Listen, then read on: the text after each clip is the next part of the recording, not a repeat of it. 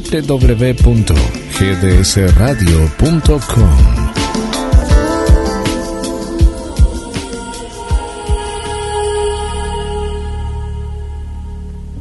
Comienza en GDS, la radio que nos une.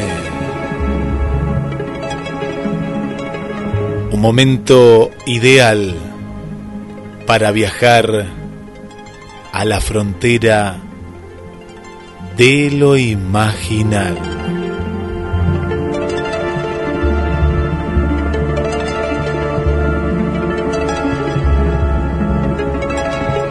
A las puertas de Magonia.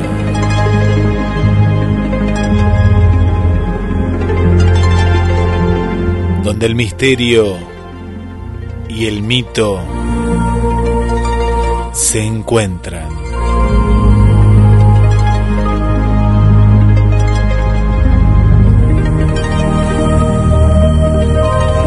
Locución Guillermo San Martino.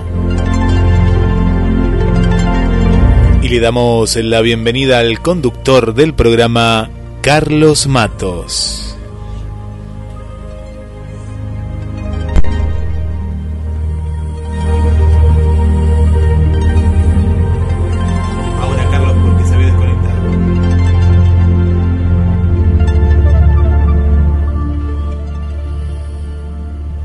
Bienvenido, Carlos.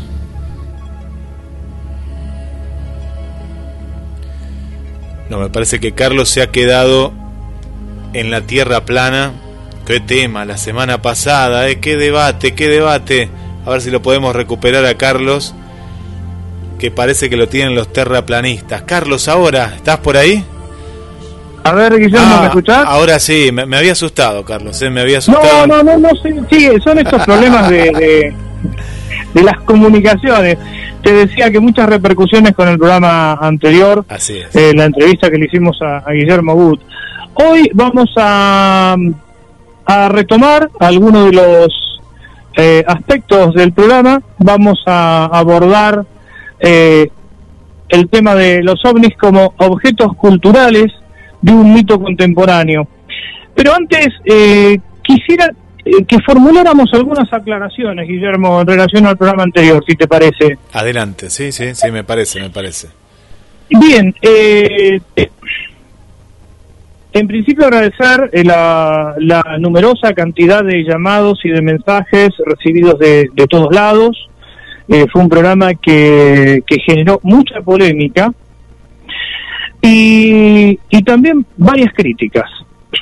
Eh, Hubo quien manifestó que, eh, bueno, que en el debate eh, realmente fue amplio el lucimiento del arquitecto Guillermo Bus. Lo primero que quiero aclarar es que no hubo un debate. Nosotros lo que hicimos fue una entrevista.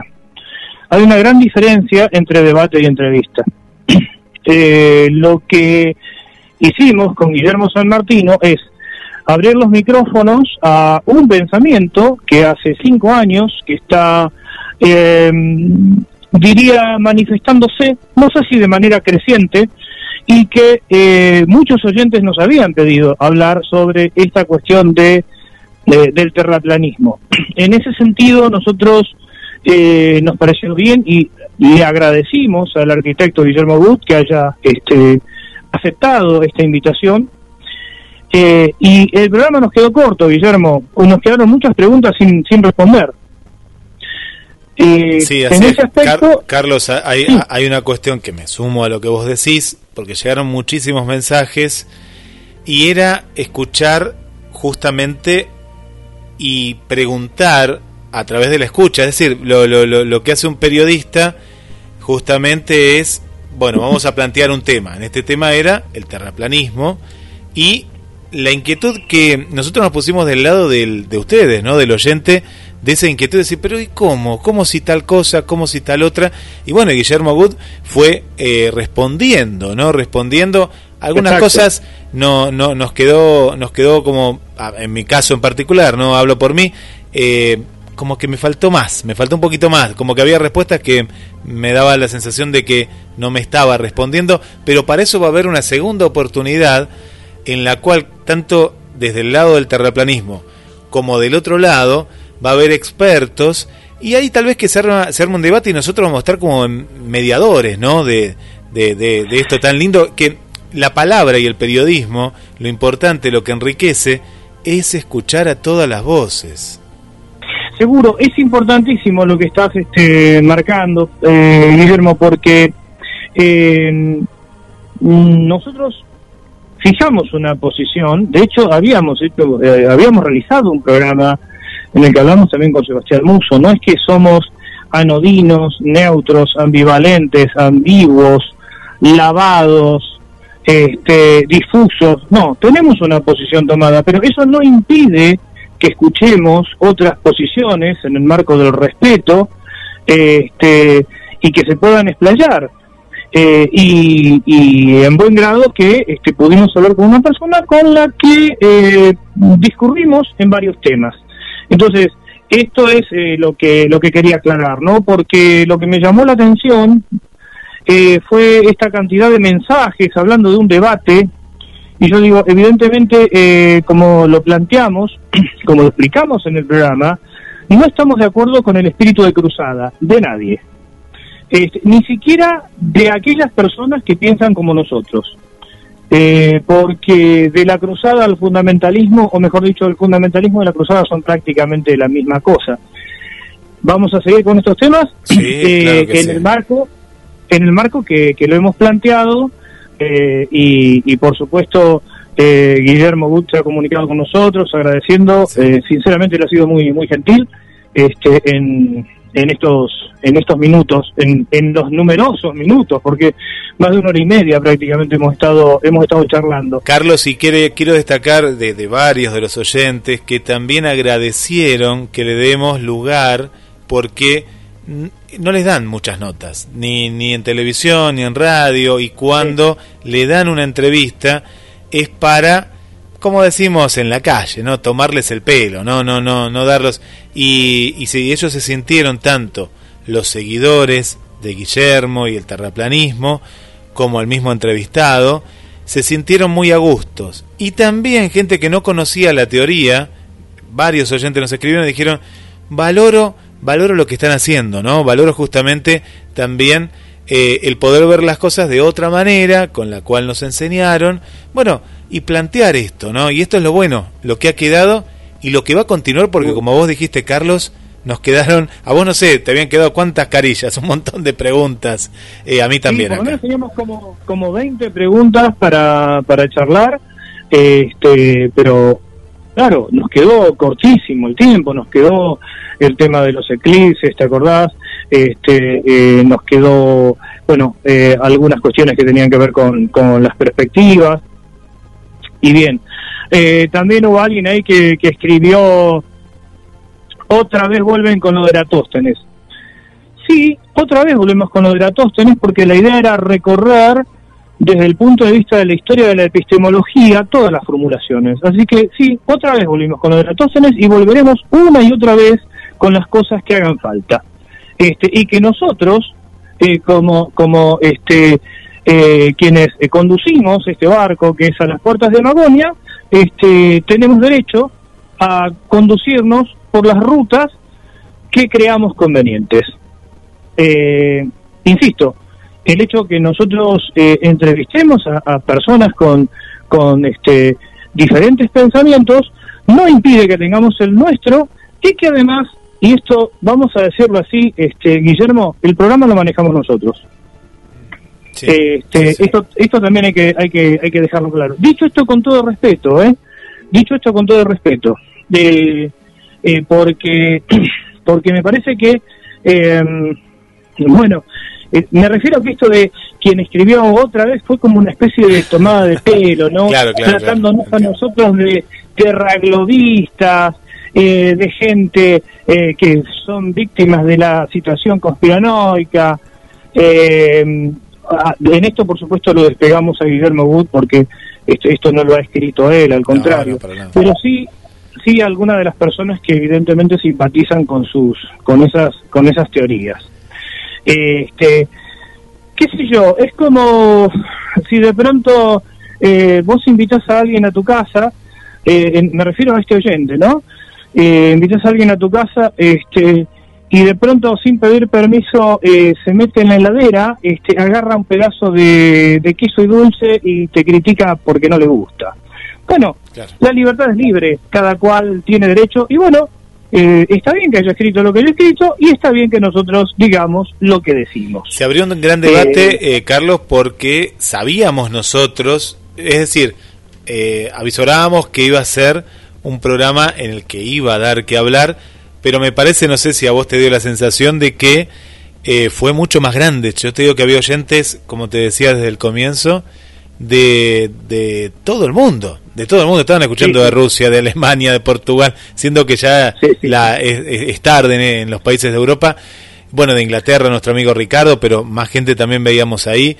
De América Latina, ni que contar. Eh, fue algo que movió mucho y por eso nos quedaron tantos interrogantes que va a ser muy interesante próximamente cuando se dé este segundo encuentro.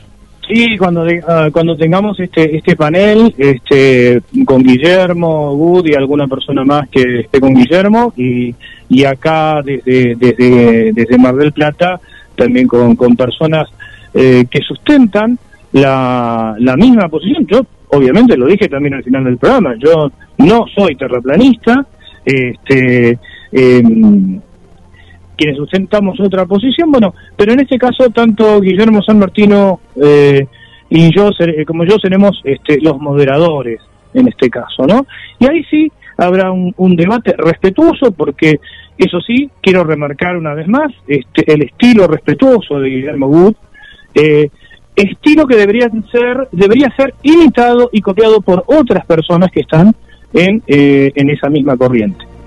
Eh, dicho esto, Guillermo, eh, vamos al, al, tema de hoy, que es la cuestión de los ovnis como objetos culturales de un mito contemporáneo. Y van a escuchar ustedes a uno de nuestros oyentes, a Esteban Lingeri, en, esta, en este archivo. Porque cuando, les cuento que cuando con Guillermo San Martino le estábamos dando forma a las puertas de Magonia. Eh, en esos mismos días, Esteban Lingeri, abogado de Bahía Blanca, que tiene el canal El Escarabajo Cósmico, eh, me hizo una entrevista el día 17 de julio de 2020. Eh, Carlos, para, hago un paréntesis ahí. Esto sería como en lo musical lo llamaríamos el preludio de las puertas de Magonia. Claro, el preludio. Vendría a ser la precuela de las puertas de Magonia. Una precuela. Acá van a escuchar las precuelas de a las puertas de Magonia, aunque es a la frontera de lo imaginal, porque el, el, primero de septiembre, eh, con Guillermo San Martino, pusimos, este, eh, empezamos a, a, a, caminar, pusimos proa hacia las puertas de Magonia.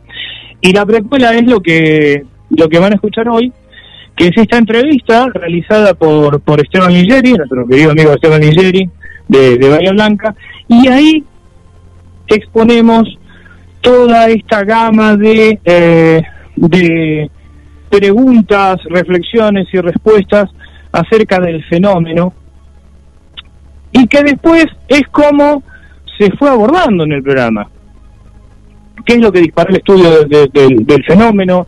las etapas del etismo, la visión más antropológica, la visión, la visión semiótica y a dónde apuntamos. Así que bienvenidos entonces a, a la precuela de a las puertas de Magonia y agradecerle a Esteban Ligeri eh, que eh, nos haya permitido eh, pasar esta entrevista, que dijo, no, pero por supuesto, dice, pásenla.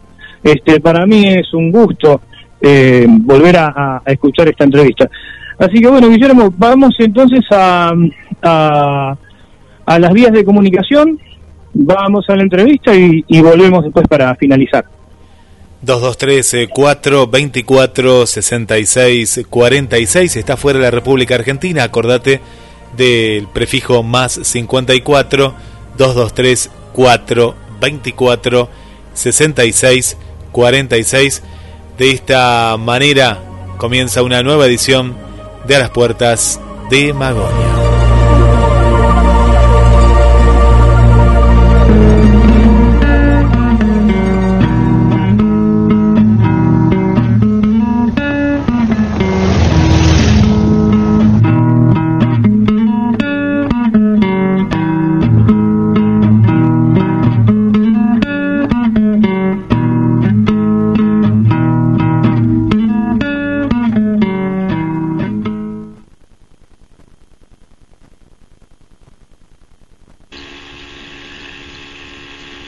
Buenas noches, este es el viaje número 14 de Escarabajo Cósmico.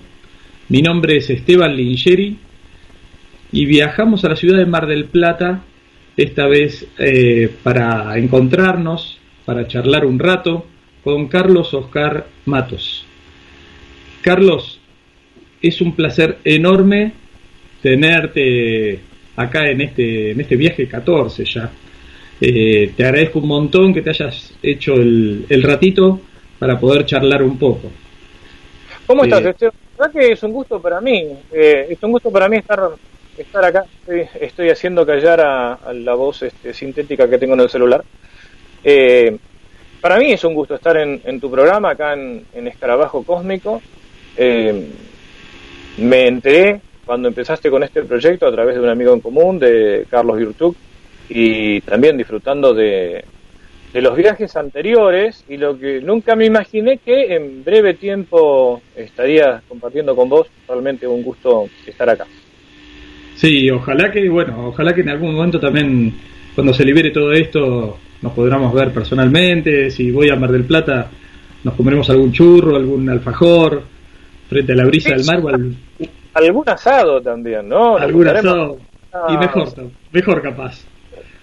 Sí, sería juntarnos las, las dos familias y, compartir este, todas estas cosas, ¿no? Eh, y bueno, esto es de esperar que, que, no, que no sea eterno, que no dure, que no dure mucho más, que de a poco vayamos este, saliendo de esta pandemia. Y también queda pendiente una visita que habíamos hablado en su momento con, con Lorena, allá a Rosario, en el Café Ufológico, eh, muchos amigos que uno con los que uno quiere eh, reencontrarse también, ¿no? Y bueno, nosotros conocernos personalmente también. Claro, seguro. Bueno, una de las causas por las cuales eh, hoy estamos hablando acá es gracias a la gente del Café Ufológico Rosario y la gente del CIFO, que permitió que por ahí yo meta un poco las narices en, una, en una charla que hicieron, este, donde exponían diversos temas y hablaban un poquito de, del fenómeno ovni y como eh, objeto, sujeto o elemento a investigar, ¿no? Este, ahí precisamente eh, vos desarrollaste unos conceptos eh, que me parecieron más que interesantes y que la verdad que yo jamás los había pensado por ese lado, ¿no?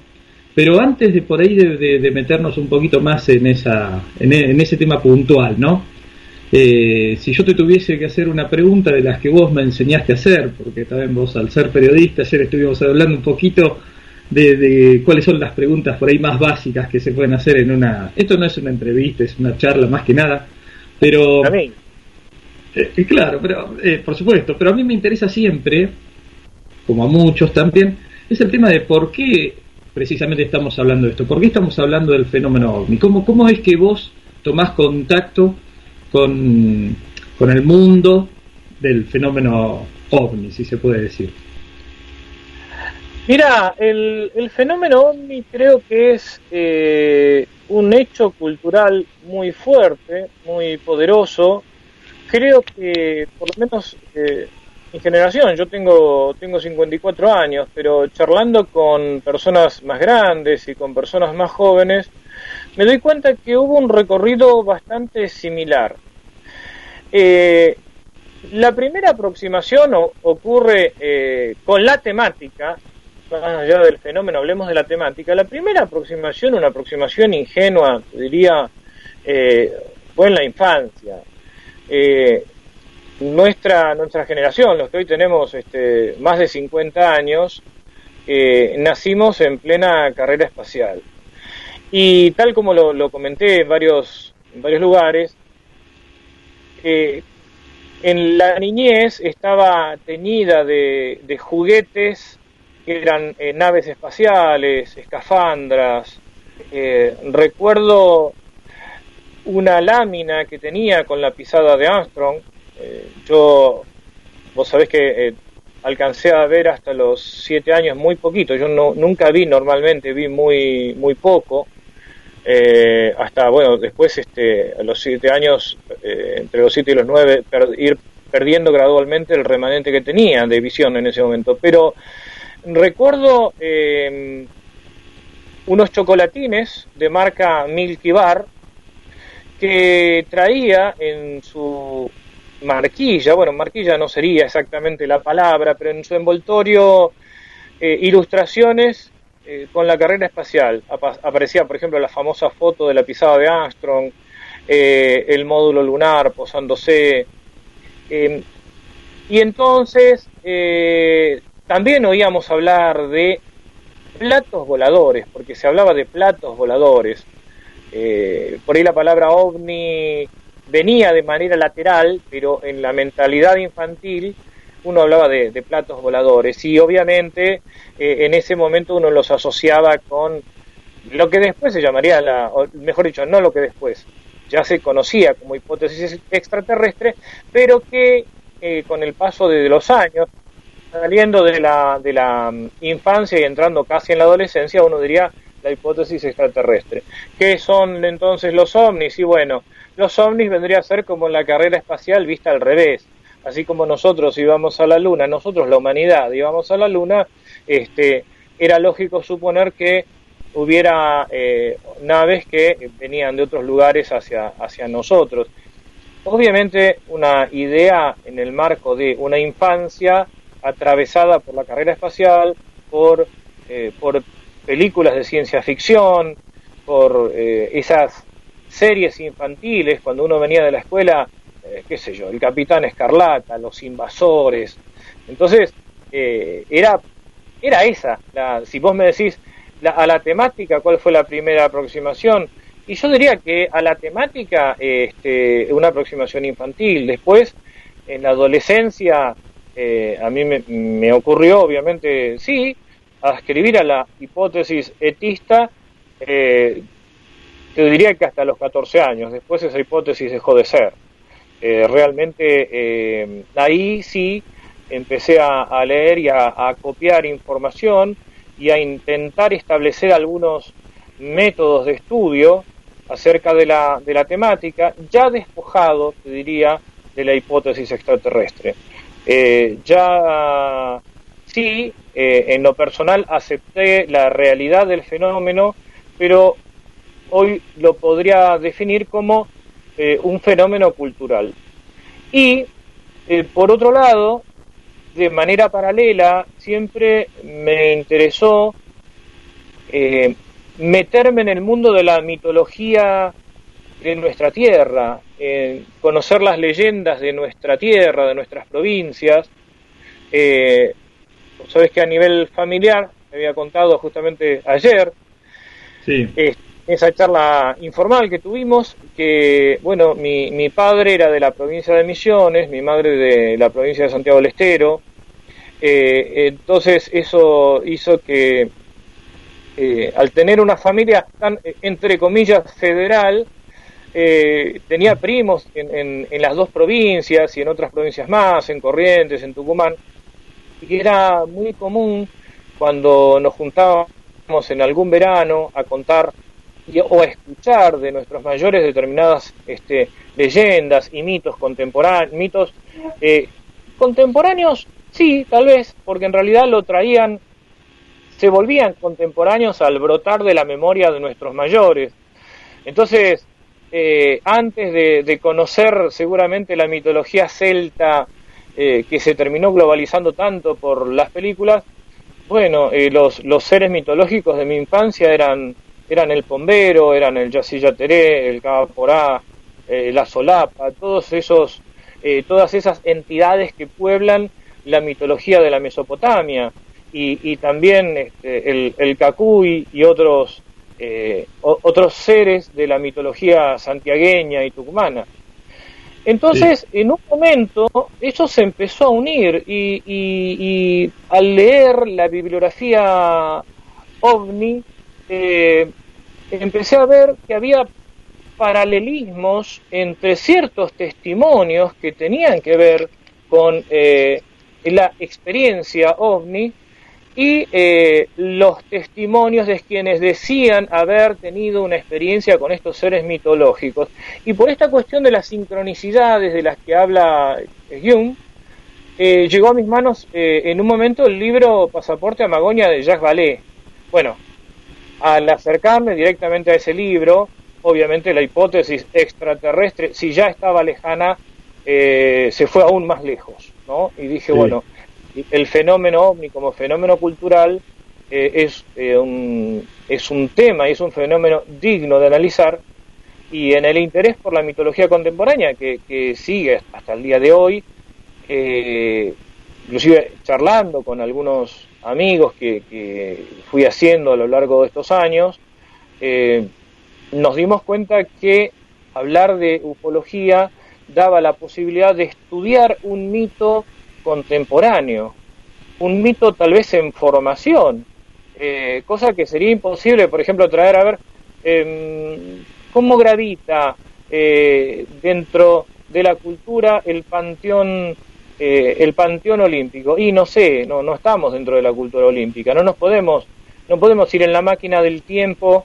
hasta hasta la, la Grecia de, de Pericles o hacia a, la cultura micénica, no lo podemos hacer, pero sí tenemos la posibilidad de, eh, en la perspectiva del estudio de los mitos comparados, tomar al, ovni. Y quiero aclarar que la palabra mito no la estoy usando en un sentido peyorativo eh, eh, o como una descalificación en la que justamente se emplea la palabra mito desde este, los ultra racionalismos. No, eh, la palabra mito eh, desde un encuadre más bien antropológico. Así que bueno, así eh, la, la, mi relación, te diría en este momento, con, con el fenómeno que creo que habla más de, habla más de nosotros, habla más de, de una cultura o de las diferentes culturas que pueblan nuestro planeta que, que de otros lugares. Claro. Bien, Carlos, bueno, ya eh, me corregiste desde el concepto, desde lo conceptual de que yo por ahí hablo del fenómeno ovni, vos me dijiste es la temática ovni más que nada. Se podría no, No, no, no, el fenómeno ovni sí. Lo que te decía que cuando eh, eh, siendo niño yo decía temática porque no tenía conciencia de los fenoménicos, ¿no? Sí. Eh, creo que como fenómeno lo empecé sí a, visualizar, entre comillas. Este, te diría que a partir de los 13, 14 años como fenómeno. Antes como temática, digo temática, bueno, porque uno lee sobre, sobre los temas, pero ya visualizarlo, apreciarlo como fenómeno, como, eh, como algo integral, eh, pues recién ya te diría a partir de los, de los 14. Claro, no, porque está bien, porque vos fíjate que igualmente estamos hablando siempre cuando, eh, por lo menos yo hablo de, hasta donde sé, ¿no? De la, la inmensa casuística ovni, ¿no? Eh, en su mayoría eh, estamos hablando de testimonios que eh, dicen, cuentan este, haber visto luces u objetos, hasta en ocasiones seres, ¿no?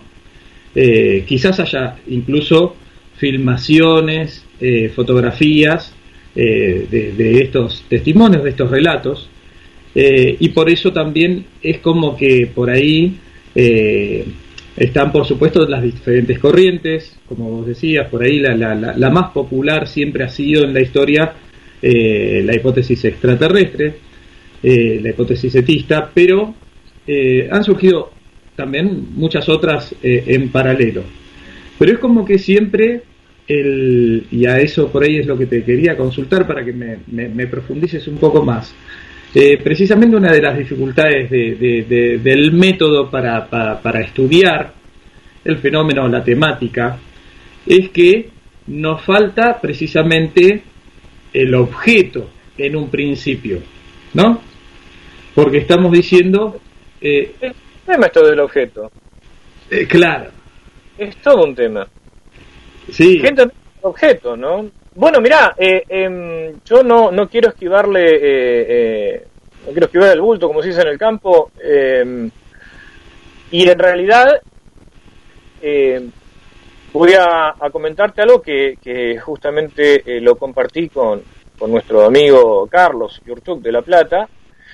Eh, ¿Por qué? Y tiene que ver también con, lo personal. ¿Por qué motivo? Este, es que luego de leer sobre la temática ovni decidí en, mi adolescencia entrar o intentar investigar el fenómeno. Realmente definirse como investigador a los 14 años me parece que no, no sería correcto porque para ser investigador uno debe tener un método claro de, de, de, investigación, ¿no? Establecer un, tener un objeto, un vocabulario específico, un método, pero digamos, eh, por lo menos una especie de proto-investigador. Bueno, porque lo que ocurre es que en el, en el, en el año 80, eh, el 14 de junio, justamente, que fue un día sábado, eh, íbamos en, en el auto familiar, mi madre, mi hermano y yo. Eh, nosotros vivíamos en Estación Camet, en ese momento, en Pueblo Estación Camet, que es este, un, pueblo que está cerca, ya prácticamente es casi un barrio de Mar del Plata, pero en aquel momento estaba más lejos, era bastante más, estaba más lejos porque los colectivos no iban eh, como, como ahora, sino que tenías un colectivo a la mañana, otro al mediodía, dos colectivos a la tarde y un colectivo a la noche. Entonces era un lugar bastante eh, apartado, digamos, de la ciudad eh, de Mar del Plata. Bueno, el, domingo em, era el Día del Padre, entonces ese sábado habíamos venido a Mar del Plata a comprar regalos y cuando estábamos volviendo, cuando volvíamos alrededor de las pasadas las 7 pasada las 7 de la tarde, em, mi madre nos cuenta, a mi hermano y a mí, que estaba viendo algo muy extraño em, desde el, al acercarnos al aeropuerto. Una especie de disco naranja, eh, que en el medio estaba hueco, que venía desde el oeste, eh, cruzando, acercándose a la ruta 2, como para cruzar la ruta eh, en dirección al aeropuerto. Eso es lo que ella comenta.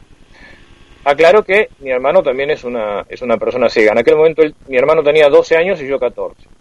Entonces, eh, mi madre decide volcarse a la ruta. Nosotros veníamos desde Mar del Plata hacia Estación Camino, o sea, era como ir de Mar del Plata hacia Buenos Aires.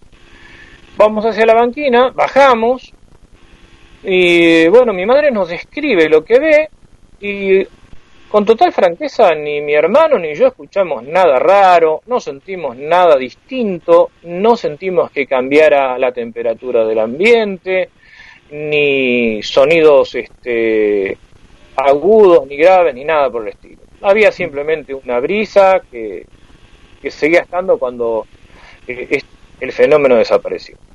Bien, nosotros llegamos a, casa, le comentamos a, mi padre y, nos quedamos pensando qué es lo que podía hacer. Aclaro que mi madre en ningún momento dijo es un platillo volador, es una nave extraterrestre. No, no, vio una cosa rara y la pregunta era ¿qué era eso? Nada más, o sea, ¿qué era eso? Eh, ¿Sería alguna cueva, algo? Era muy cerca de, del aeropuerto y, a su vez este yendo digamos desde Mar del Plata Estación Camel pasás primero por la pasás en ese momento primero por la base aérea después por el aeropuerto o sea que podía haber sido cualquier cosa. Eh, la conversación en la cena familiar era ¿qué, qué, elemento sería qué estarían haciendo qué cosa era eso bueno eh, prendimos la radio y en el EU6, emisora atlántica de, Mar del Plata, había gente que llamaba a la radio diciendo que había visto este, ovnis. Después esto se conoció como la noche de, lo, de las dos lunas, porque inclusive este, este, avistaje, este avistaje se produjo en varios lugares del país y este, inclusive Fabio Serpa publicó en Cuarta Dimensión este, acerca, de, acerca de esto que creo que el que lo popularizó como la noche de las dos lunas creo que fue él. Si no fue él, le pido disculpas a los este, a los televidentes, a los teleaudientes, o teleoyentes, este, porque realmente a lo mejor estoy cometiendo un error, ¿no? Eh, sé que Fabio Serpa habló de la noche de las dos lunas, no sé si alguna persona lo habrá eh, denominado así antes. Eh, y entonces a partir de ese avistamiento, de ese avistaje, es que yo decido intentar darle cierta, bueno, ya salir de la lectura de la casuística, dejar de leer únicamente artículos y tratar de informarme para poder precisar primero si lo que, está, lo que estábamos este, denominando ovni se trataba de una serie de elementos concurrentes que los estábamos uniendo de manera, de manera caprichosa o eran cosas distintas. Lo que sí, eh, te puedo contar es que a lo largo de la semana hubo gente que llamó a, la radio y que dijo haber visto seres y que dijo también haber visto que en ese círculo había este, ese círculo eh, en la parte en la que mi madre había, visualizado que estaba hueco, porque me decía, se ven las estrellas del otro lado, bueno, como que tenía patas, o sea, la realidad es que si vos unís la diversidad de testimonios, eh, la gente vio de todo. Vio de todo. No, no, no hay una cuestión unívoca. Y eso, digamos, eh, mirando hacia atrás, hoy te diría, es, como una especie de test de Royal, donde cada cual ve lo que quiere o cada cual vio lo que quiso. Este, eh, mi madre en ningún momento afirmó haber visto una nave, dijo que vio eso, lo que describió. Pero la gente hablaba de naves. Y de hecho, este, bueno, después este, recuerdo que estuvo el, el ingeniero Acuña, un ingeniero argentino que trabajaba en la NASA, habló de que eso se trataba de un proyecto llamado Proyecto Rueda de Fuego, hubo montones de hipótesis. Bueno, a partir de ahí, de ese, momento, es que eh, ya diría que más allá de hablar de la temática ovni, es que me acerco ya a, la idea de fenómeno ovni. Pero hablar de fenómeno significa también eh, correr el riesgo de eh, unir, como te decía antes, esas que son por ahí dispersas y que no están relacionadas entre sí, bajo un mismo paraguas y a lo mejor el fenómeno por ahí lo estamos creando nosotros. Bueno, más allá de eso, que lo estemos o no creando nosotros, eh, el fenómeno como un elemento cultural existe. Entonces acá viene el problema del objeto, que vos era lo que vos preguntabas, este, y que justamente en la charla esa que compartíamos con, con los amigos del CIFO, con Néstor Berlanda, con Luis Pacheco y con, con Juan Acevedo, salía el problema de bueno, pero es una disciplina sin objeto, es una disciplina con objeto. Eh, ¿Cuál es el objeto? Bueno, eh, para mí, ¿eh? Para mí, el objeto es, es un objeto cultural. Si, si me preguntaras si los ovnis existen, yo te digo sí, culturalmente existen. Si tienen existencia física, eso es harina de otro costal. Si están en el terreno de lo material o de lo imaginal, eso, eso es otra cosa.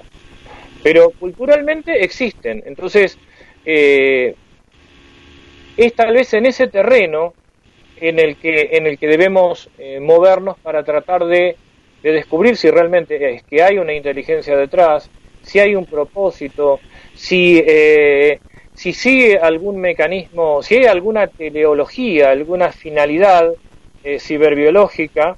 Eh, Carl Rusty, por ejemplo, em, en uno de los trabajos que compendia Dennis Stillings, Dennis Stillings eh, publicó un libro que se llama este, Lo imaginario en el contacto ovni a principios de los 90, y Rusty dice, habla, en, su trabajo habla de los ovnis como agentes de deconstrucción cultural.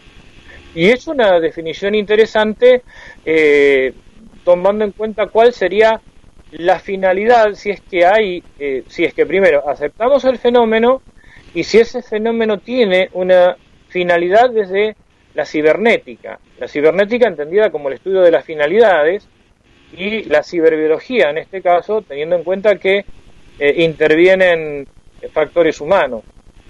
Y acá en el tema del objeto, en el tema del objeto, lo que hay que recordar es eh, lo que marcó eh, Joseph, Allen Hynek, justamente que el investigador del fenómeno ni lo que estudia son testimonios, no eh, el no eh, el ente en sí, porque a ver, para ver para para comprender cuál es el ente, cuál es la entidad. Sí. Me parece que tenemos que enfocarnos nuevamente en, en la cuestión lingüística. Esto justamente está, está publicado en el, en el primer tomo que, editó este, sí, el CIFO, justamente el CIFO en legado, volumen 1, bueno, ahí debatimos mucho este tema. Y en la parte que me, tocó escribir a mí, una de las cosas que hoy diríamos es casi ingenuo plantearlo, que fue una, una pequeña ponencia ya del año 93, eh, yo decía que tenemos que recordar desde la lingüística qué son las palabras denotativas y las palabras connotativas.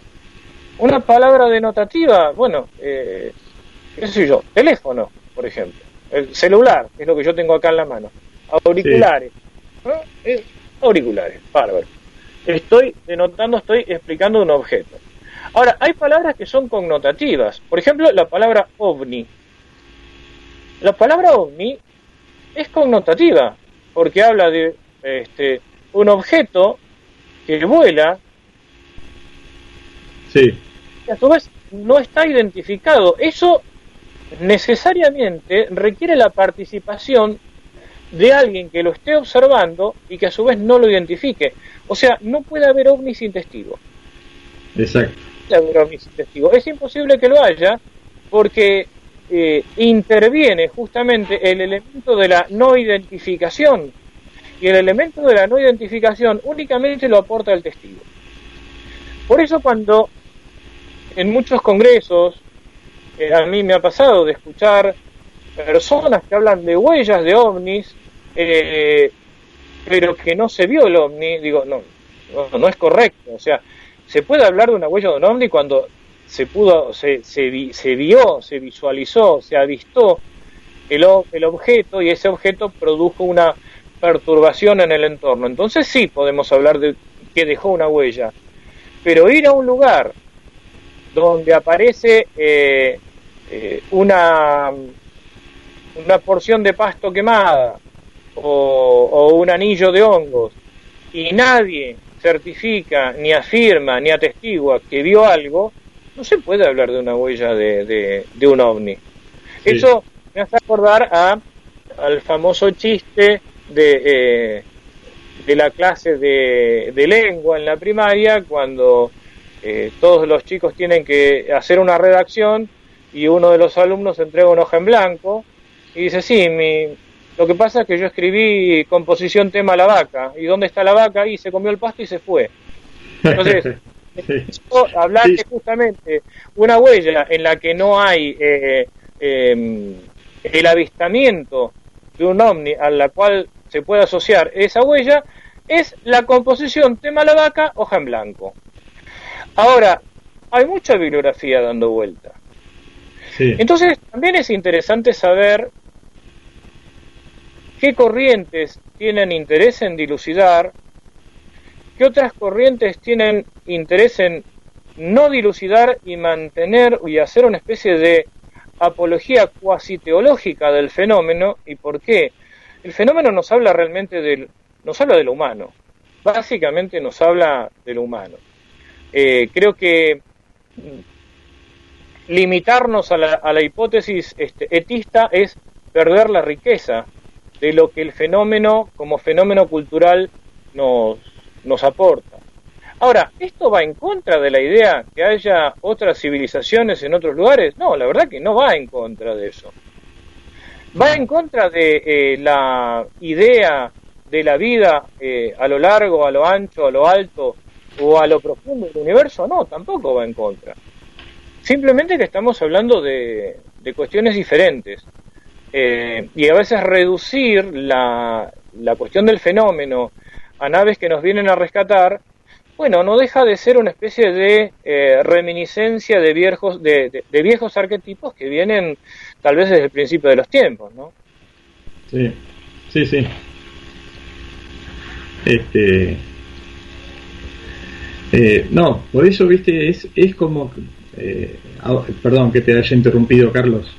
Este, pero viste que por, por, eh, por, el enfoque que vos le das al asunto, que, que, que, la verdad que está buenísimo, porque me hace acordar, ahora mientras estabas charlando, este, eh, respecto a ver si hay o, una inteligencia detrás de, de, la temática o del fenómeno ovni, qué sé yo, por, poder, que podría ser este, o, o, el mismo el mismo hecho en sí o el, el, mismo sí la misma temática el mismo fenómeno o una inteligencia que esté atrás del tema ovni podría ser que se haya disfrazado como de mago y nos está distrayendo con un truco, viste que el mago te muestra una cosa por allá y resulta que saca una paloma del bolsillo y la mete en la galera, bueno, te diste cuenta y de golpe la, libera. Y por ahí la, la, inmensa casuística ovni que, que, se refiere más que nada a luces, a naves, a interpretaciones, por ejemplo, de los testigos.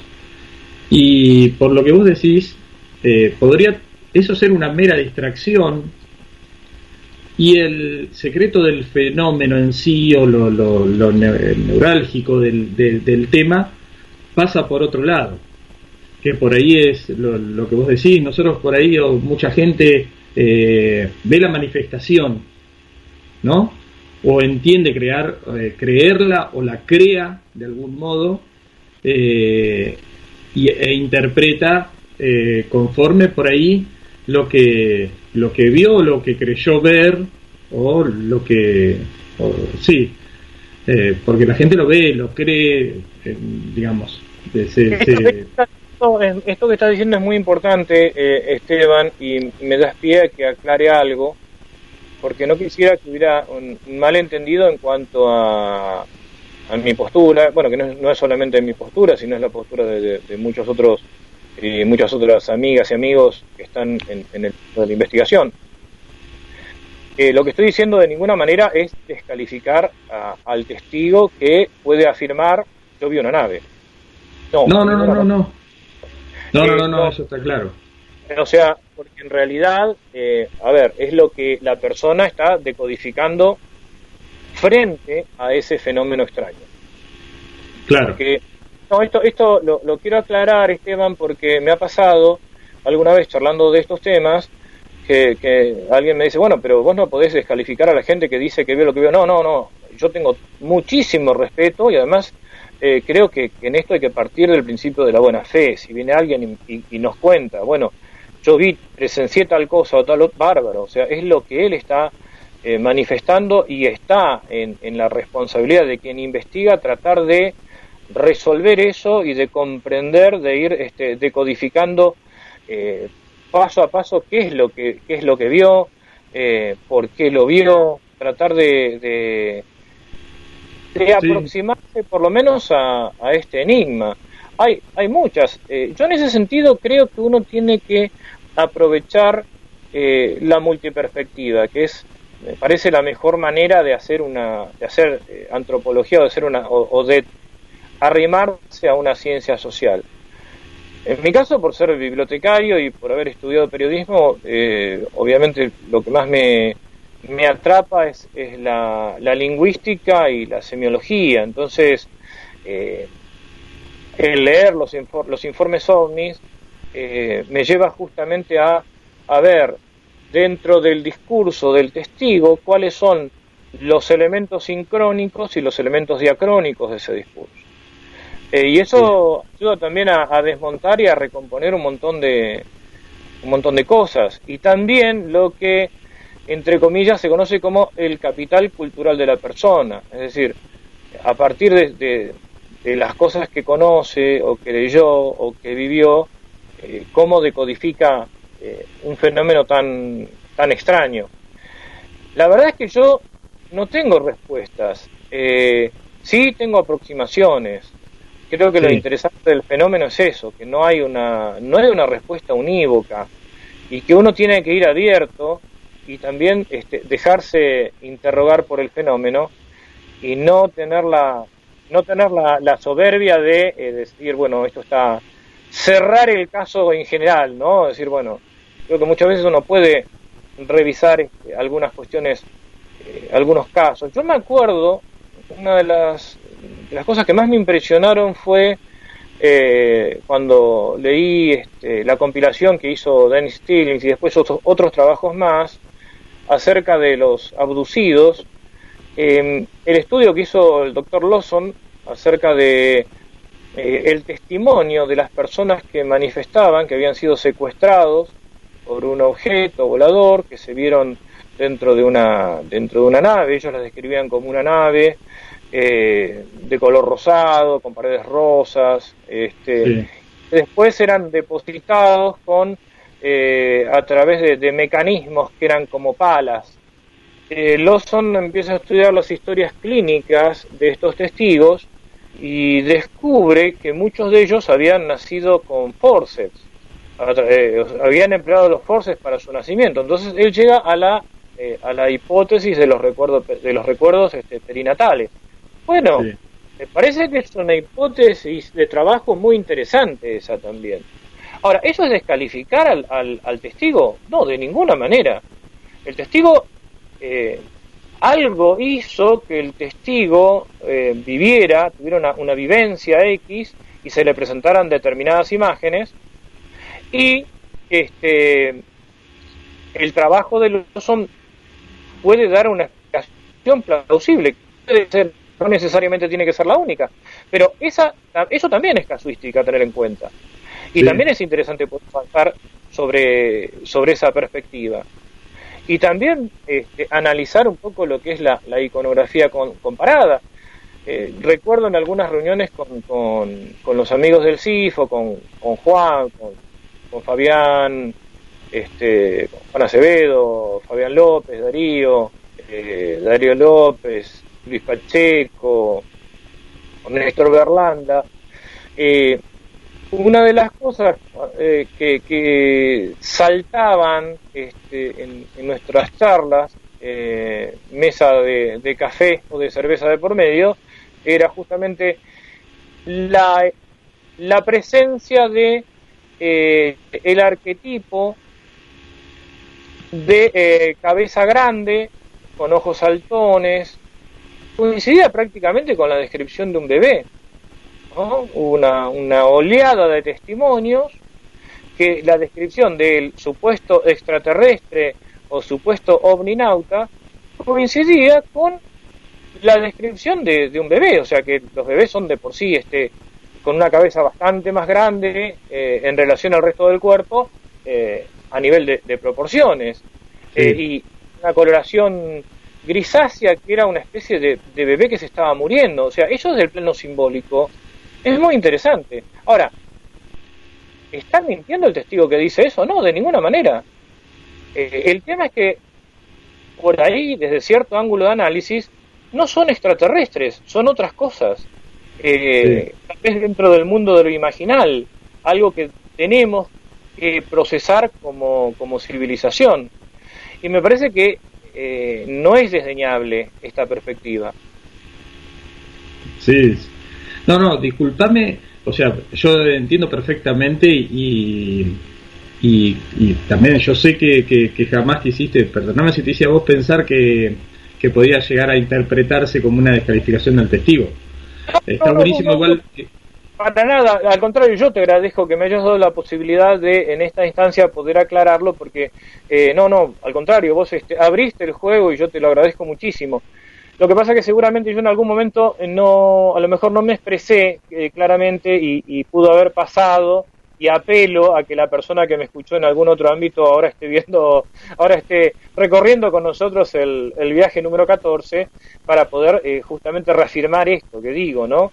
Que en, el de investigación uno, no descalifica en absoluto al testigo, al contrario, el testigo se merece el, un respeto tal que es más, uno debe manejarse hasta con el secreto profesional. Uno no tiene, eh, si el testigo no quiere, uno no tiene por qué ni revelar la, fuente, ni, ni, decir el nombre. Me parece que eso es, eh, eso es fundamental para que justamente el trabajo se pueda hacer bien. Claro, no, no, no, por eso no, pero bueno, yo quería que lo tengas claro vos, porque lo, recontra súper aclaraste, pero no quería que, hayas pensado que, que por ahí podía quedar alguna puertita abierta con eso. La aclaración igualmente estuvo buenísima y no, no estuvo de más, por supuesto, por lo que vos decís, por si había alguien que por ahí se, se confundiera, en todo caso lo, lo había hecho confundir yo.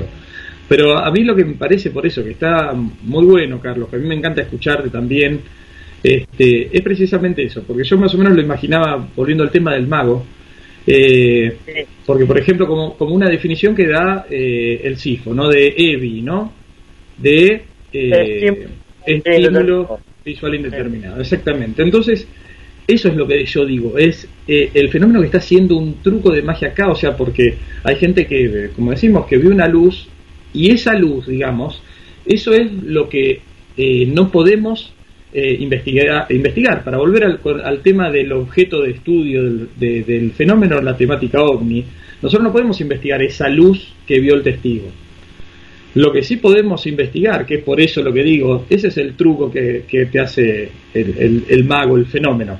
Lo que sí podemos investigar, me parece a mí, al menos desde lo que yo estoy entendiendo que vos decís, es ese hecho cultural que ese por ahí es el es lo que el mago no te está mostrando, digamos, que te está mostrando una luz, pero en realidad te está este, queriendo que descifres o desafiando a que descifres a ver dónde está el truco, qué es lo que, ocultó, cómo lo hizo. Jacques Vallée justamente habla de los servomecanismos de control y justamente habla de una reorganización también del conocimiento, una reorganización integral del conocimiento. No, no exactamente, no lo dice exactamente en estos términos, pero es un poco la idea. Yo creo que lo interesante del fenómeno como tal es que eh, está permanentemente rompiendo eh, los estereotipos.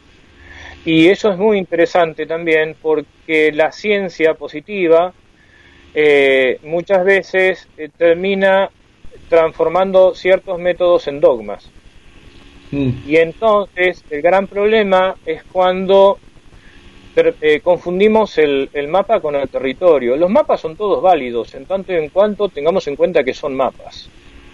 Pero vos fíjate que en el mundo de las ciencias hay, eh, están los famosos sismos, ¿no? Y en las ciencias sociales, son, qué sé yo, este, sos evolucionista, no sos evolucionista, me refiero al evolucionismo, a la idea de la evolución biológica aplicada a lo social, o sos conductista o no sos conductista. Enseguida es como que eh, las personas intentamos, eh, hasta nos sentimos este, parte, eh, decir, bueno, nosotros formamos, integramos esta, esta corriente. Y este, recuerdo una definición que, que, daba, ahora no, no, no, sé muy bien, no recuerdo muy bien si era Néstor Berlanda o, o, Diego Viegas o, mm, o Juan, eh, pero eran definiciones que estaban siempre eh, dando vueltas que hablaban de, hablaban de este, el, el ovni como un escotoma de la realidad. Es decir, que cuando uno aplica un método, bueno, evidentemente llega un momento donde ese método no sirve, hay que buscar otro. Eh, y, y, creo que en ese sentido el, la idea de la deconstrucción, la idea de la desconstrucción es, es muy interesante. Y tal vez justamente sea eh, una especie de nuevo Proteo, ¿no? El mito de Proteo que se iba transformando en diferentes cosas, tal vez sea una especie de, de actual Proteo que nos permite analizarlo y, y, sobre todo que nos permite interrogarnos a nosotros mismos. Lo sí. que es claro, lo que es claro que no, no es un ente eh, independiente de la persona. Eso, eso es claro porque requiere siempre de un perceptor. Eh, es como, como el sonido, ese, ese, ese debate tan, tan clásico de vos estás en el medio del campo, un árbol se cae y escuchás el golpe del árbol contra el piso, contra la tierra, contra el suelo, y entonces escuchás el sonido. El tema es, ¿el sonido existe independientemente de tu presencia o existe porque vos estás ahí?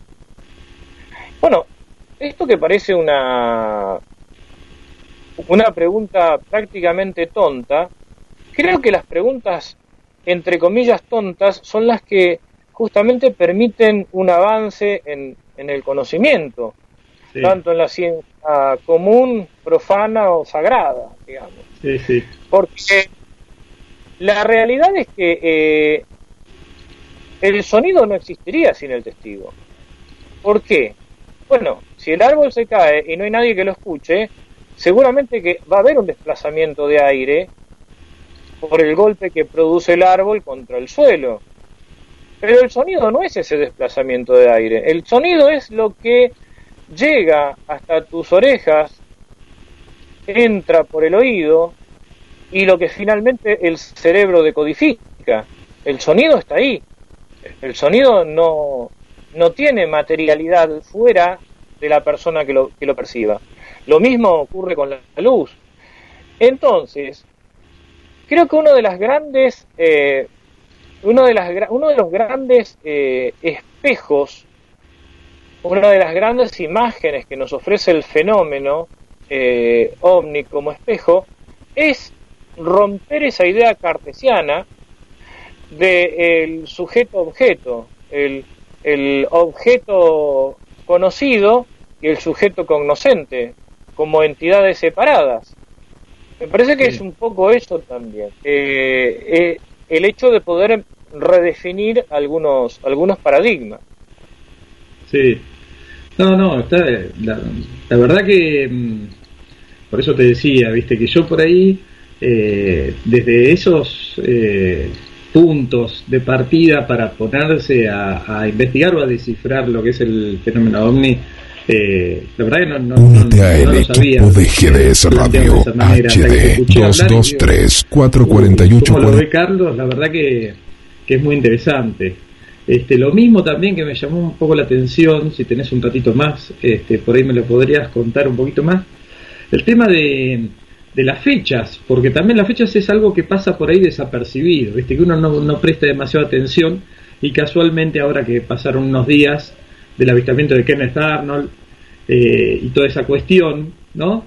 Eh, que vos también tenés ahí una... una eh, sí.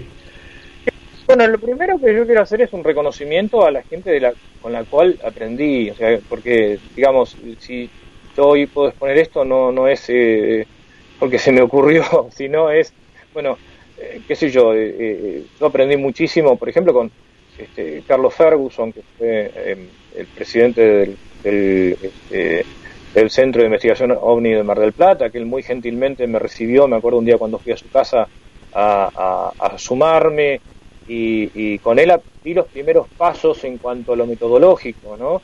Este, acá en inclusive eh, pude participar del Congreso de Creación de la RAO y por supuesto a la gente del CIFO de Rosario con quienes este, compartimos eh, la corriente de pensamiento y, muchas otras personas y los autores que uno ha ido ha ido leyendo, digamos. Lo que quiero decir que esto que, que, que, vos me, me escuchás hoy es eh, producto de, la gente en la que uno fue este, abrevando también cada una de, estas cosas y bueno, un, un reconocimiento a cada una de estas personas, por supuesto.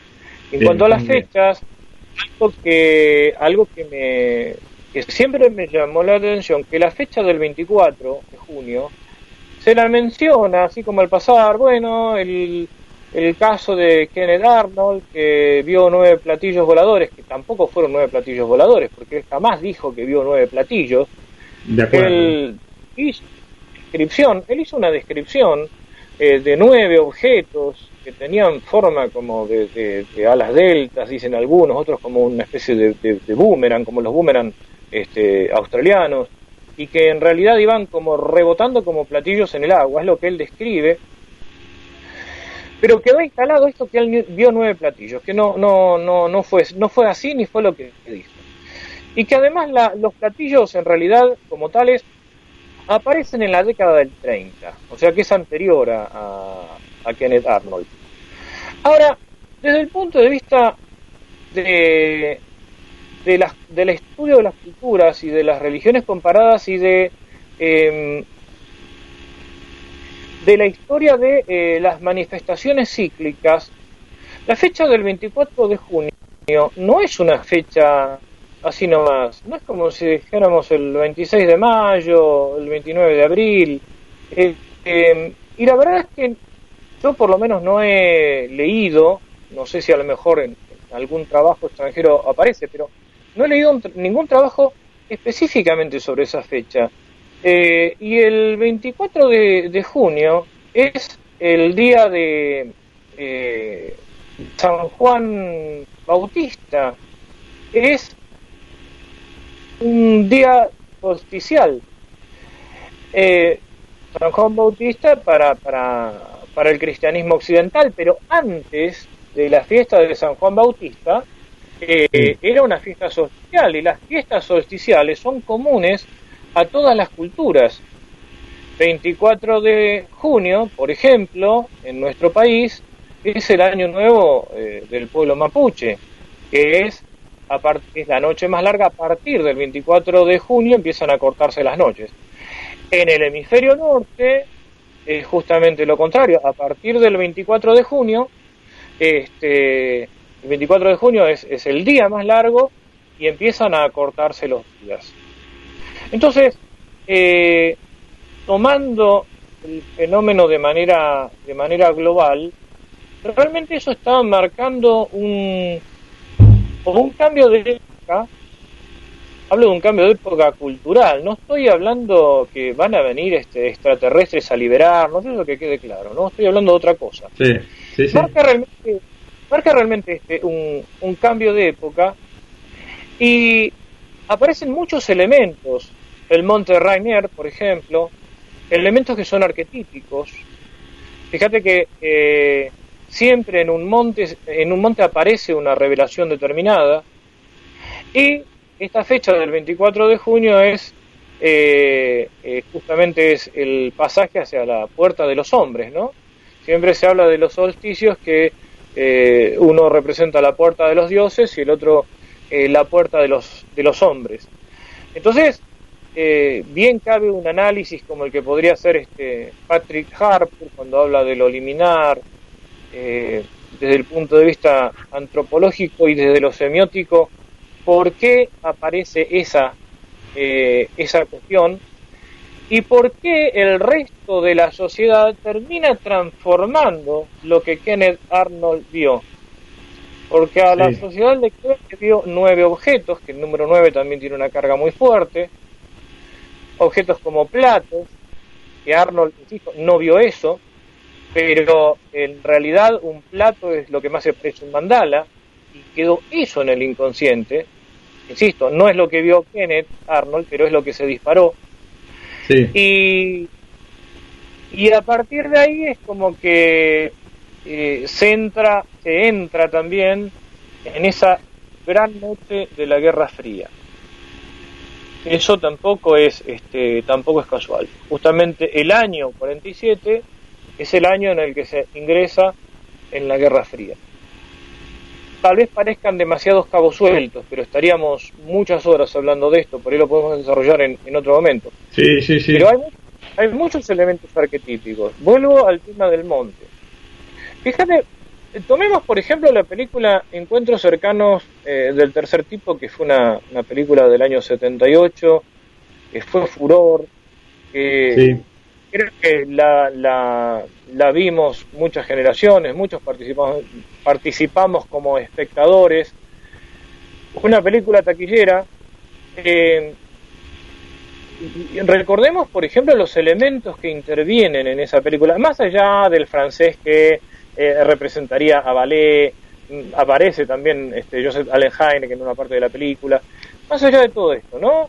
El, personaje principal que eh, se termina alejando de la familia, eh, cuando él aparece en su, en su imaginación o en su mente esa montaña, la montaña que, él la ve cuando, cuando creo que se pone, por ahí cometo algún error porque hace bastante tiempo que recuerdo que fui a a ver la película, me la fueron contando, por supuesto, yo no la podía ver, pero eh, fui a, ver la película con un amigo. Y cuando él se vuelca la máquina, la, la espuma de afeitar y ve ese monte en su mano, lo mismo ve después cuando empieza a hacer esa montaña con la tierra. Bueno, la cuestión es que cuando se reúnen todos alrededor de esa montaña, todos tenían algo común, que era eh, que tenían quemado una parte de la cara, que es justamente como la marca de algo iniciático. Y en la montaña es cuando, fíjate que es cuando este, Moisés recibe las tablas de la ley. Eh, y ahí obviamente no aparece Moisés, pero baja una nave en una montaña, tendría una especie de Sinaí.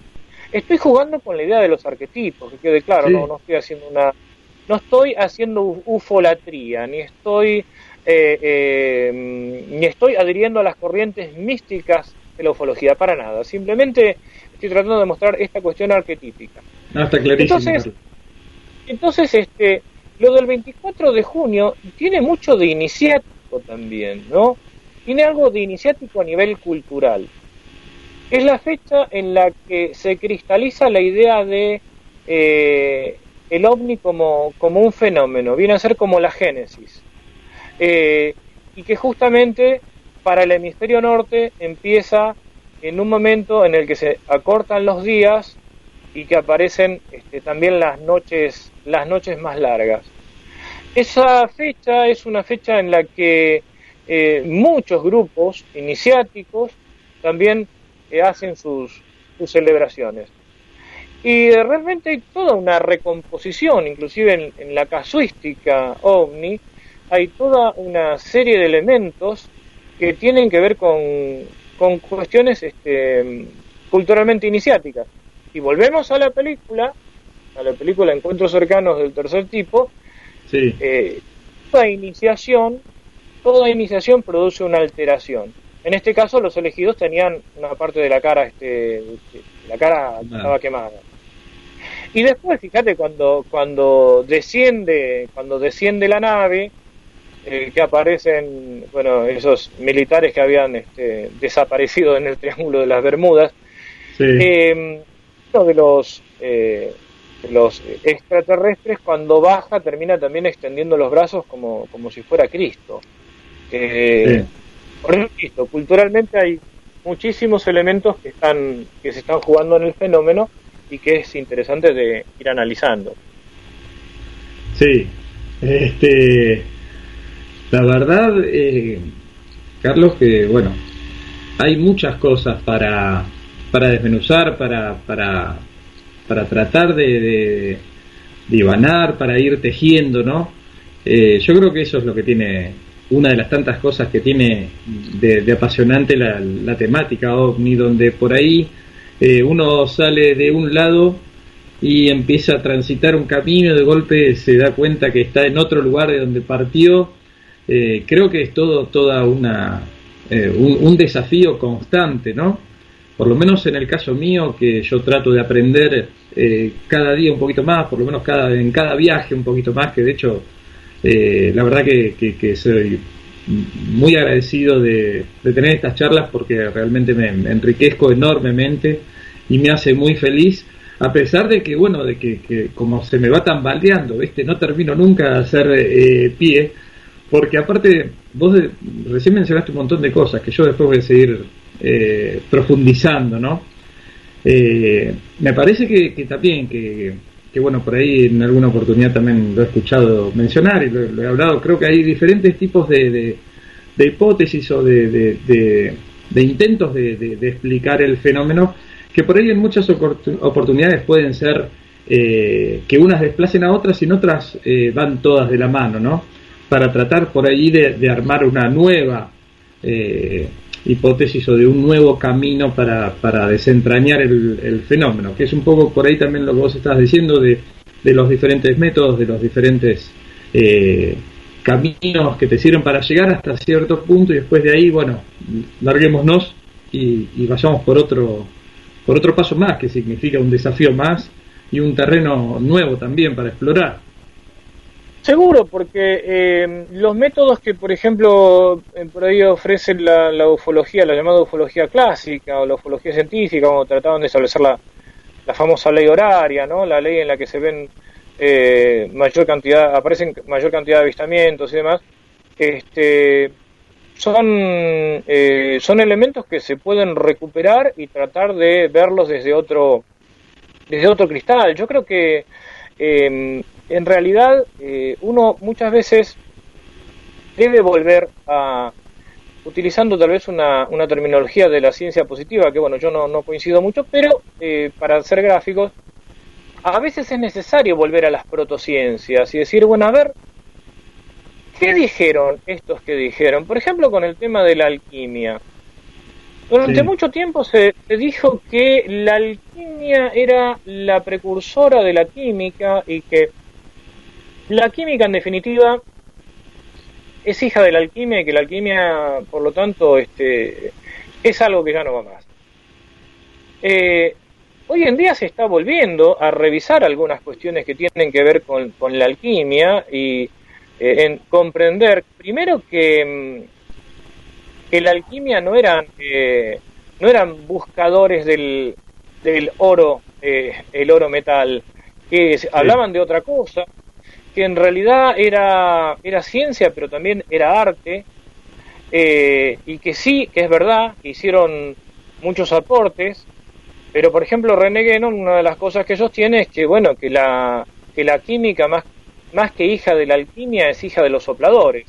Los sopladores eran los falsos alquimistas que en realidad lo que lo único que les importaba era la transmutación del el plomo en oro, sin entender cuáles eran los, los principios de la alquimia, qué es el oro como arquetipo, qué es el plomo como arquetipo, como símbolo, eh, y en realidad se está hablando de otras cosas. Entonces, eh, creo que eh, lo importante en el campo de las ciencias es salir de este mito en el que nos metió el positivismo, que no deja de ser un mito también, esa vieja idea de Conte en la que eh, bueno, eh, había una, una, una sociedad este, eh, teológica de la que había que salir, una sociedad metafísica de la que había que salir, y, finalmente arribar a la sociedad positiva, que es la única que vale, donde se puede aplicar un método específico y demás.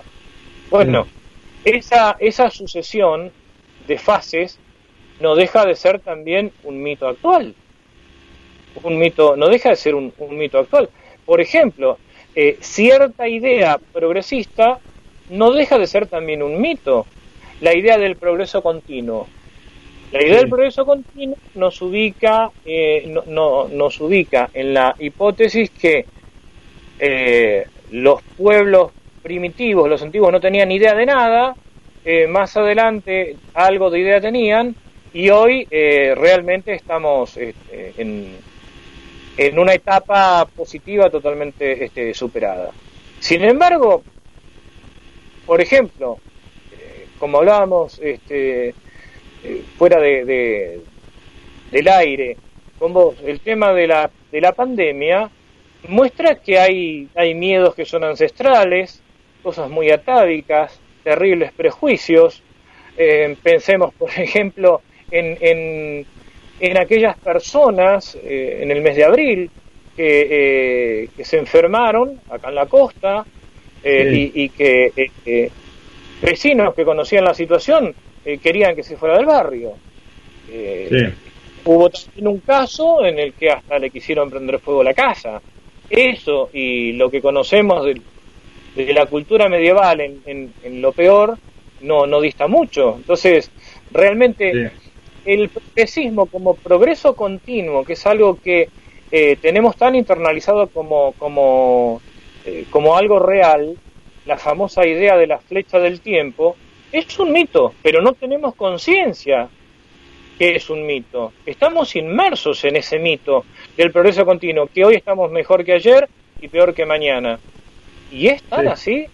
Creo que eh, temas como este fenómeno nos permite también revisar toda esa, esa especie de, criterio. Tenemos esa especie de etnocentrismo histórico, pensar que nosotros somos los evolucionados este, y los que estaban hace dos mil años eran unos bárbaros que no tenían idea de nada.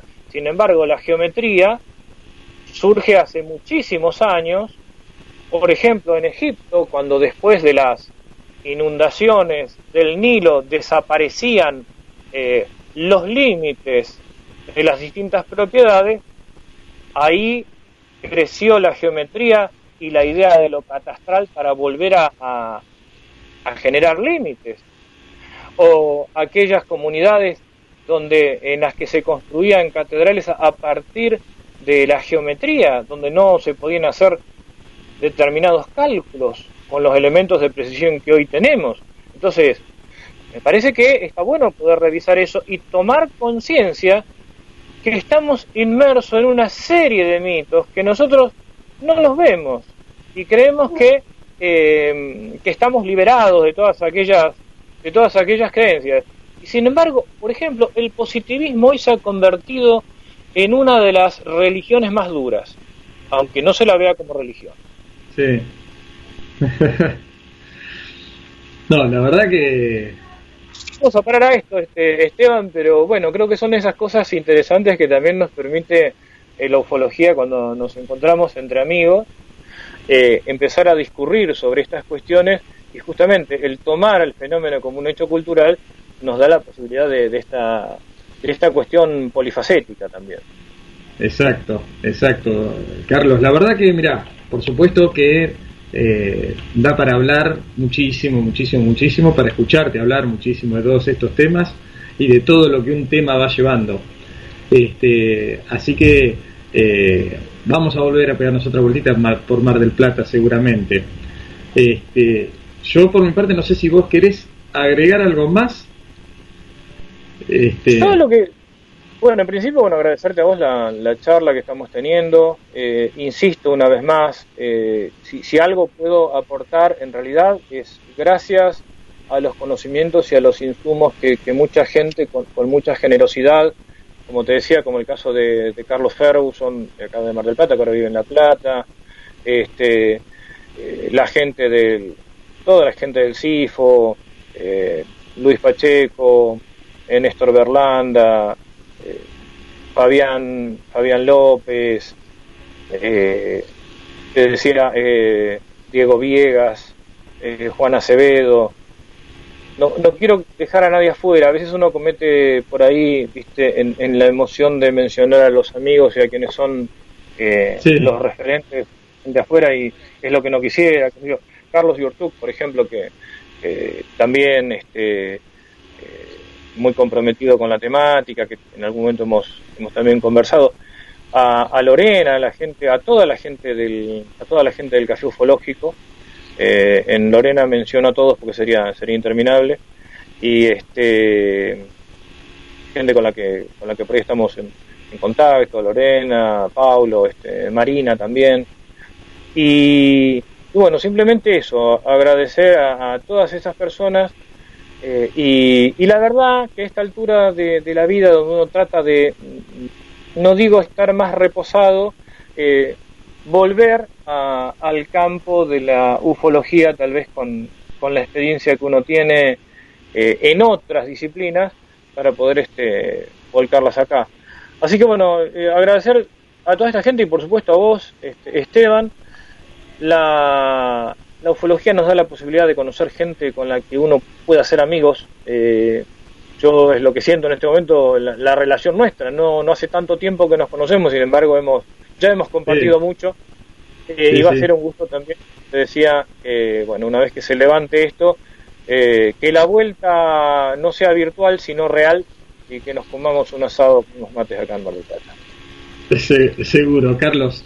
Eh, yo voy a resumir todos esos saludos que vos eh, mandaste en un agradecimiento muy grande eh, en vos y a través de, vos que, que, que se vaya para, para, para, todas las personas que vos saludaste. Pero yo en serio te agradezco muchísimo, este, de todo corazón. Este, yo siento exactamente lo mismo también y por ahí lo he conversado con alguien más también con respecto al fenómeno ovni. Eh, creo que si bien, como decimos, es, está abierto a un montón de ideas, un montón de, de, cuestiones y a un camino realmente larguísimo, pero lo que no sé si voy a algún día a, terminar de convencerme de qué se trata el fenómeno ovni, de tratar de descubrir, pero lo que sí agradezco inmensamente a este a la posibilidad de hacer este canal es precisamente conocer eh, a tipos como vos, donde por ahí eh, en poco tiempo ya uno siente que tiene un lazo. Así que lo prometido es deuda y, sí, voy a ir a Mar del Plata y vamos a comer un asadito y nos vamos a dar un abrazo. Así que te agradezco muchísimo. Antes de despedirte, por supuesto, te digo que te acomodes en el escarabajo, como le digo a todos, este, porque yo soy medio egoísta, medio caprichoso y lo subo a todos, lo llevo a todos conmigo durante todo este viaje. Así que acomodate nomás este, y será, si Dios quiere, hasta la próxima y, en muy corto plazo. Te mando un abrazo muy grande. Muchísimas gracias, un abrazo para todos los demás este, amigos que viajan en el mismo escarabajo. Bien, gracias.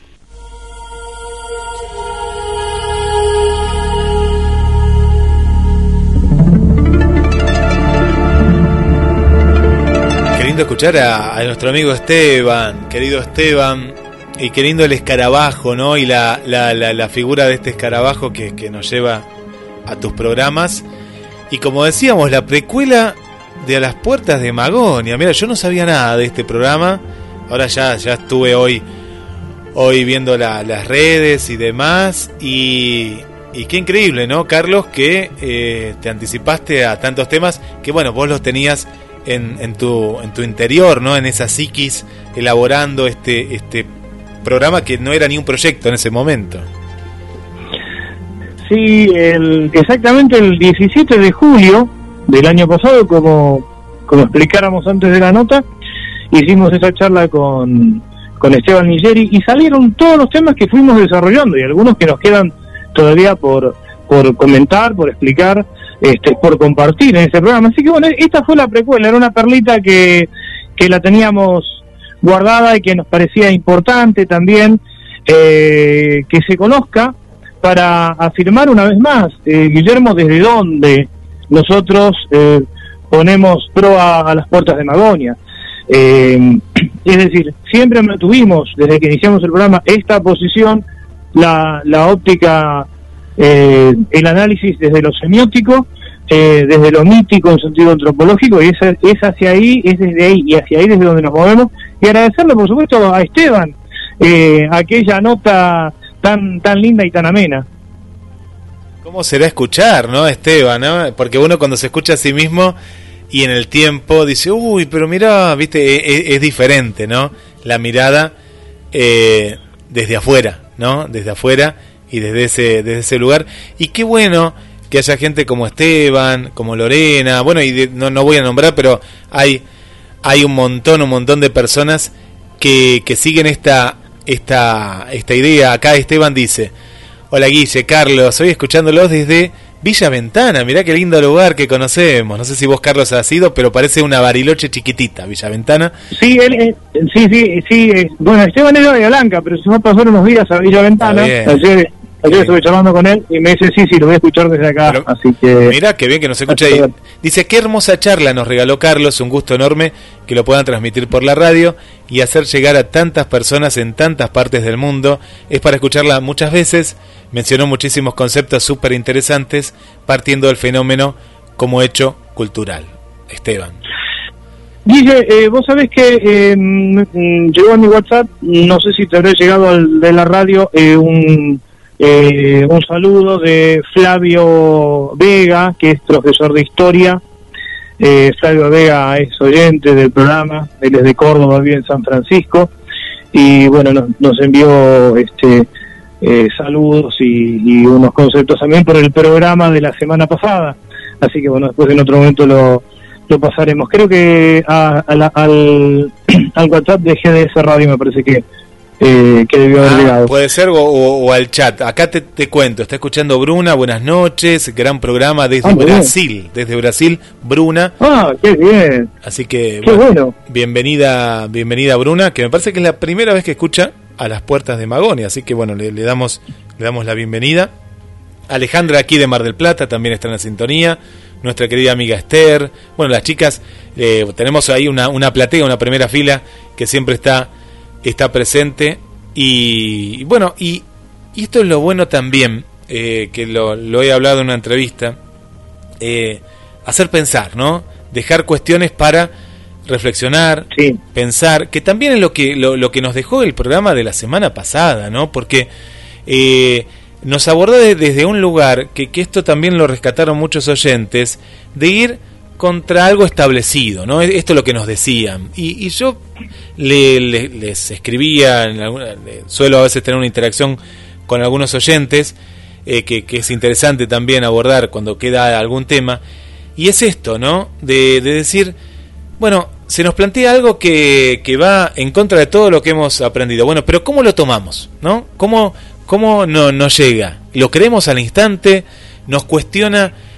Eh, lo, que nosotros teníamos elaborados desde generaciones en generaciones, Bueno, y eso es lo que dejó el programa pasado y lo que deja muchos programas de las puertas de Magonia, ¿no? El poder ir a viajar y ver las cosas desde otro lugar y poder analizarlas y después conversarlas tal vez con personas que no han escuchado el programa, Carlos, y que dicen, ¿sabes que escuché en tal lugar tal tema? Y de ahí sale una charla. ¿eh? Esto es lo interesante también que tiene. No nos quedamos con algo en particular, los ahondamos, los cuestionamos y lo volvemos a tratar después, ¿no? Como ha pasado con tantos temas. Sí, sí, estos temas dan para, para volver, como, como decíamos al principio, ¿no? Cuando alguien dijo, otra vez plantearon lo de Eratóstenes. Sí, es que muchas veces hay que volver. Además, el conocimiento eh, o el aprendizaje es como una especie de círculos concéntricos. Uno vuelve sobre lo mismo, pero no es, no es que vuelve a caminar el mismo sendero, es otra cosa. Eh, uno vuelve y se acerca desde otro lugar, con una experiencia adquirida, con otros puntos de vista también. Entonces, es necesario volver. Hay dos, hay dos programas que vamos a hacer, lo quiero anticipar porque salió hace un tiempo el tema de los sueños, no lo dejamos de lado, estamos preparando el tema de los sueños. Y además, esto que, lo que quiero comentarte ahora, que es la discapacidad en el universo de los arquetipos. Esto tiene mucho que ver con el mundo de lo imaginal. Es más, tiene anclaje en el mundo de lo imaginal. Vamos a analizar las, las leyendas, los cuentos, los mitos en los que interviene la discapacidad y se cristaliza como algo disvalioso y como algo poderoso.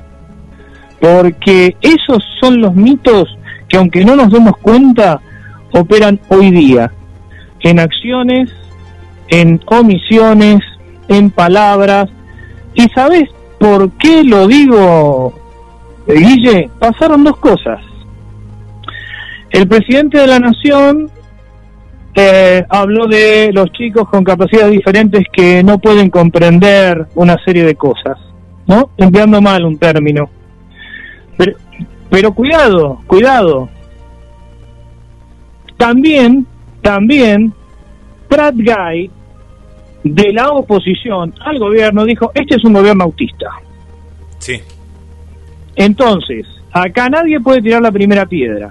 Es más, deberían guardárselas y deberían empezar a reflexionar. Y no se trata de que cambien el lenguaje, no, no se trata de que barnicen el lenguaje, pero que sigan pensando de la misma forma. Entonces, nos parece necesario eh, meternos en este tema que tiene que ver con lo imaginal, que es profundamente imaginal, para poder desmontar estos tremendos prejuicios que se disparan siempre contra una minoría que en algunos casos, como no puede expresarse o no alcanza la masa crítica suficiente para expresarse, se toma como algo natural y bueno, en realidad no tuvo la intención, lo dijo, sí, sí, no tuvo la intención, lo dijo, pero resulta que pareciera ser que las diferencias humanas, mucha gente la quiere llevar al plano de lo metafísico. ¿Cuántas veces desde lo imaginal se asoció la ceguera a la falta de razón?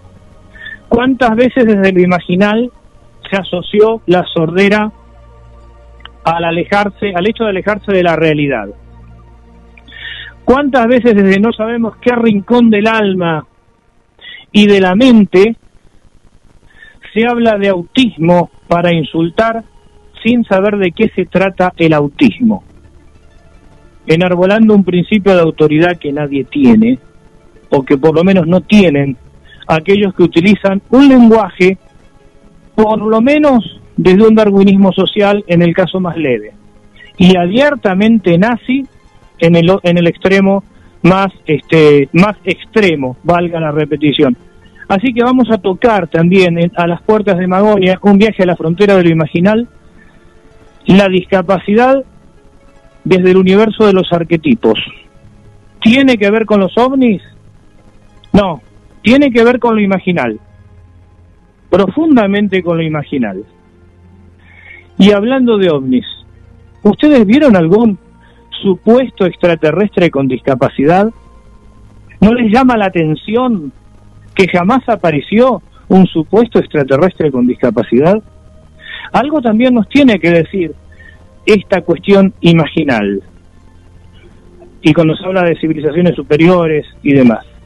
Así que ese va a ser el próximo programa, Guille. Muy interesante. Sí, sí, interesantísimo y aparte que lo hayas adelantado, pues también nos da lugar a repensar, ¿no? Muchas cuestiones eh, en las cuales hablamos, no solo en un medio de comunicación, o como bien lo planteaste vos, en las esferas más altas, ¿no? De los, de los que nos eh, dominan, ¿no? De cierta manera, eh, desde, no solo desde Argentina, sino de todo el mundo, pero es muy, muy interesante, así que, bueno, ya, ya queremos que llegue el próximo martes para, para poder dialogar y bueno y aprender de, estos temas. Muy bien, Guillermo, llegamos al final por hoy. Nos encontramos entonces el, el próximo martes a las puertas de Mamonia para este nuevo viaje.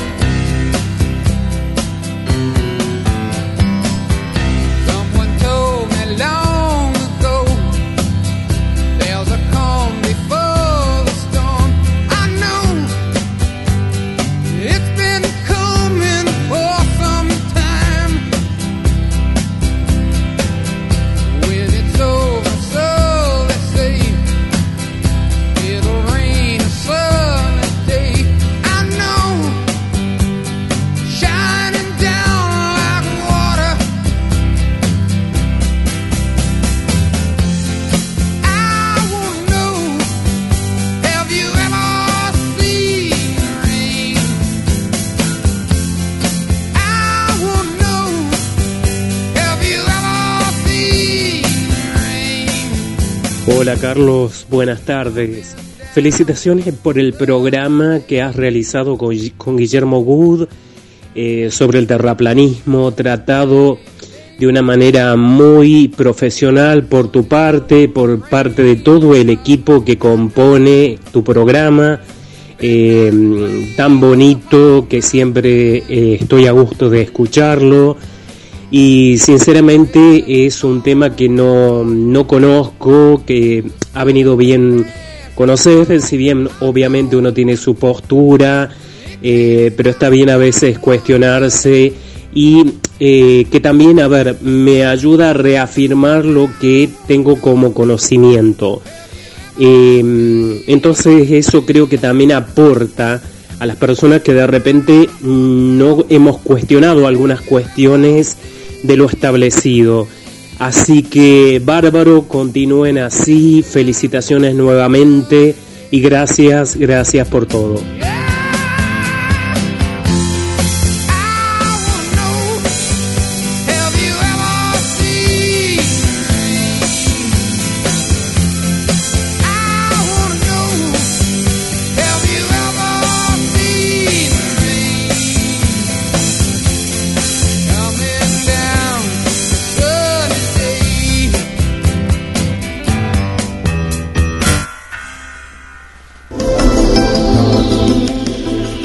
Oscuridades se fusionan con nuestras melodías.